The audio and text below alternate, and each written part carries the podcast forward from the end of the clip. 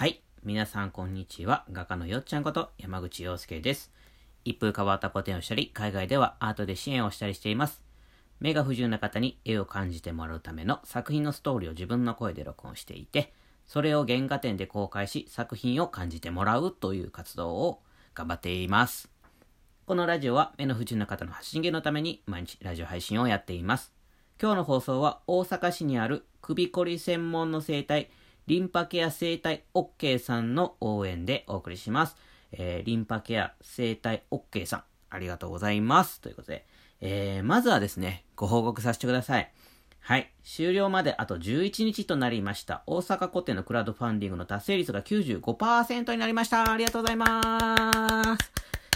はい。えー、39万7500円となりました。残りが2万2500円です。えー、毎日ですね、ちょっとずつちょっとずつ、あの応援していただいてですね、えー、いや、応援していただいてるのはちょっとじゃないですけども、なんかこう、歩みがちょっとずつって意味ね。うん。なんかでもすごくありがたくてですね、えー毎日本当に感謝だなぁと、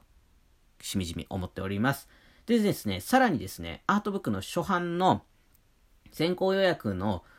えー、冊、えー、アートブック初版先行予約が50冊突破しましたということで、ありがとうございます。えー、初版本はですね、200冊限定なので、えー、その後ですね、第2釣り、第3釣りという風にですね、あの、どんどん増えていく予定なんでね、あのー、50冊っていうのは3分の 1? え？違う、4分の1。えーご予約いただきましたんでね、明日からですね、その予約いただいた分順次発送していこうかなという感じでなっております。ということで、引き続きね、えー先行予約とか、えー大阪古典のクラウドファンディングとか、応援よろしくお願いいたします。ということで、えー今日はですね、うん、そんなこんなでですね、いろいろご報告が先になりましたけれども、まあ、北海道の春眠暁を覚えてる暇はありませんっていうテーマでやろうかなと。まあ、これはですね、春眠暁を覚えずっていう、なんか、言葉あるじゃないですか。で、あんま意味知らないっすよ。多分、あの、春眠は、春眠暁を覚えずって、まあ、どういう意味なんて言うかわからないですけども、まあ、要するにですね、よっちゃん語で言うところのですね、春を感じてる暇がないっていう、もともとですね、北海道って春超短いわけですよ。うん、今から春なんですよね。本州だと、まあ僕、和歌山県出身なんで、和歌山だともうちょっと初夏っぽくなってくるんですけど、だんだん。5月とかに入ってくると。でも、えー北海道はですね、ちょうどこのゴールデンウィークに入りそうで入れへんような、この時期ぐらいからやっと春っぽくなってきまして、うん。あのースタッドレスタイヤ、あの、雪、雪用のね、タイヤとかも、まだ履いたまんまなんです。っていうのはもうゴールデンウィークまではですね、えー雪が降る可能性があるからですね、あの、僕とかは札幌とかよく行くので、峠越えする人とかはですね、まだスタッドレスのまんまだったりするんですね。はい。ということでですね、まだ、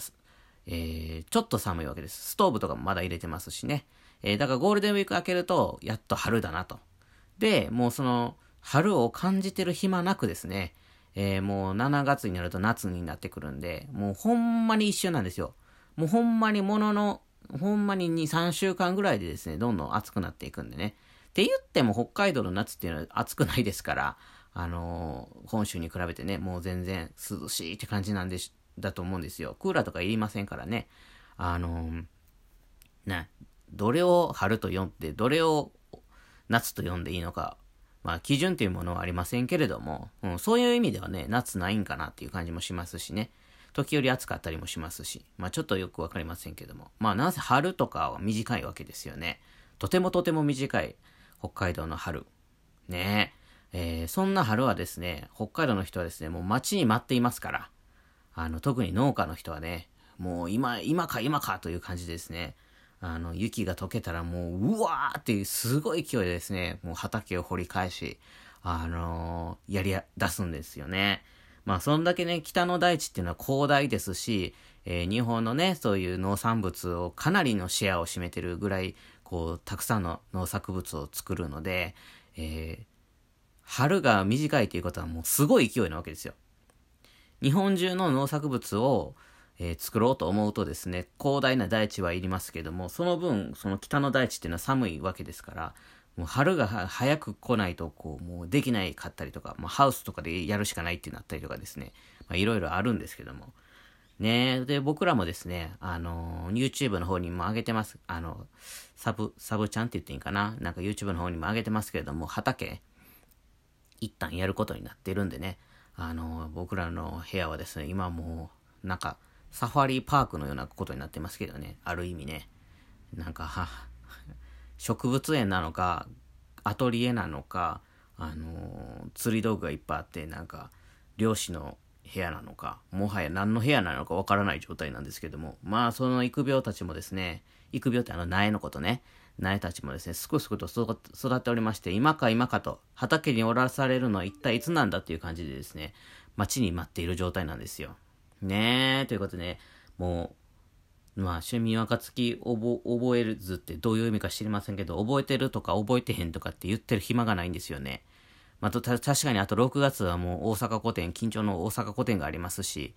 あのー、なんていうのかな。えー、準備もね、それに向けて着々とやっていかないと、もう切り詰まってくる感じなんですけども、その5月はですね、もう結局ですね、釣りも畑もですね、メインイベントなわけですよ。そこでもう全て1年が決まるぐらいのですね、すごい、あの、やらなきゃいけない。やらなきゃいけないって言ったら変な言い方ですけども、もう畑とかやるんだったらね、もうその5月中には植えなきゃみたいなこととかね。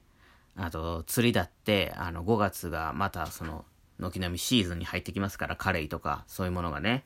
そうなってくるとですね、あのまあもう、毎、毎日、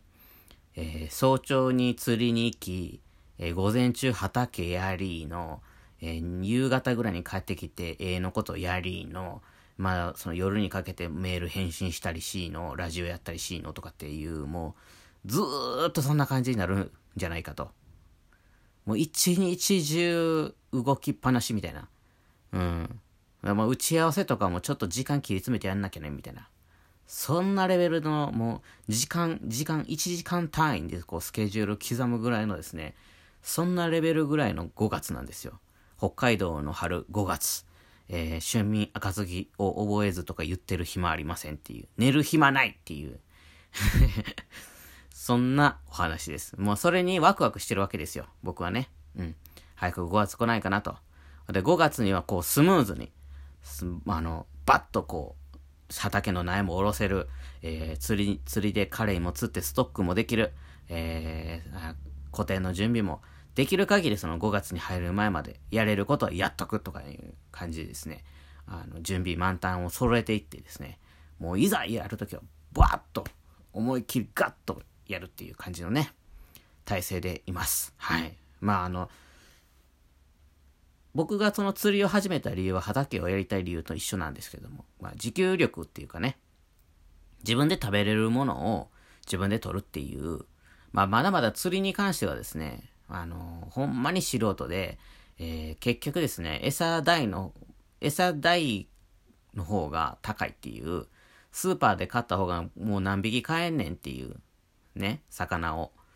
それぐらいかけちゃってますけども、それは勉強代、研修代としてですね、まあ、いた仕方がないかなと。で、後々ですね、自分がもっと経験、毎年やったりとかして、経験を積んでった頃にはですね、その自分で、その、例えば、生餌を使わなくても、その疑似餌みたいな、ワームみたいなやつでですね、あの、いくらでも魚が釣れる、食べれる魚が釣れるようになってればですね、それはそれでコスパがいいわけですよね。うん。そうなっれるように、今はしょう、しょうがなくって言えない方ですけども、あの、勉強代としてですね、あの、いろんなことを挑戦して、勉強して、自分なりに、あの、やるっていうのがですね、いいのかなというふうに思って、今ちょっとグッとやっているところなんですよ。ちゃんとですね、そう思ってるんでね、ノートとかもつけてるんですよね。釣りと畑の。えいつ頃、こう、ラディッシュ発芽したとか、えー、定植っていうか移植ポットを大きくしたりとかしたとかね。そういうのをこう、釣り、釣りも一緒です。釣りも何月何日行ったらですね、えー、常連のおっちゃんにイカの方がここは釣れるよって言ってもらったとかね。そういうのをこうちゃんとメモしてですね。うん。なんかこう、またまあ、来年の話してもあれですけども、2022年とか2023年とかどんどんね、毎年毎年そのノートを見返してね、ああ、この時こうやったなとか、この時この気温でこうやったなとか、そういうのをこう、こう、やっていけるようにですね、あの、ノートもちゃんとつけてるんですよ。うん。でどんどん自給力が上がっていったらですね、えー、みんなとこう分かち合えたらいいなと。自分がたくさん取れてしまったら、相手にも、あの、交換とかあげたりとかできるかなっていうことでですね、そんな風に思ってやってるんですよ。いやーもう5月はほんまマジで寝てる暇ないぐらいのレベルだと思います。はい。ということで、ワクワクが止まりませんということでね、えー、いろいろですね、大阪のクラウドファンディングの、あの、応援申し込みの URL とか、えー、札幌古典も決まってますんでね、その札幌古典の詳細とかですね、えー、大阪古典の詳細とか、日程とか、場所とか入場料とかの、えー、ことはですね、概要欄の方に貼ってあります。えー、先ほど言ってたね、50冊突破しました先行予約の方の、えー、アートブックの URL も概要欄の方にすべてあの貼ってありますんでね、そっちもチェックぜひしてほしいなと思っております。ということで今日もね、良い一日をお過ごしください。画家のよっちゃんでした。じゃあ、またねー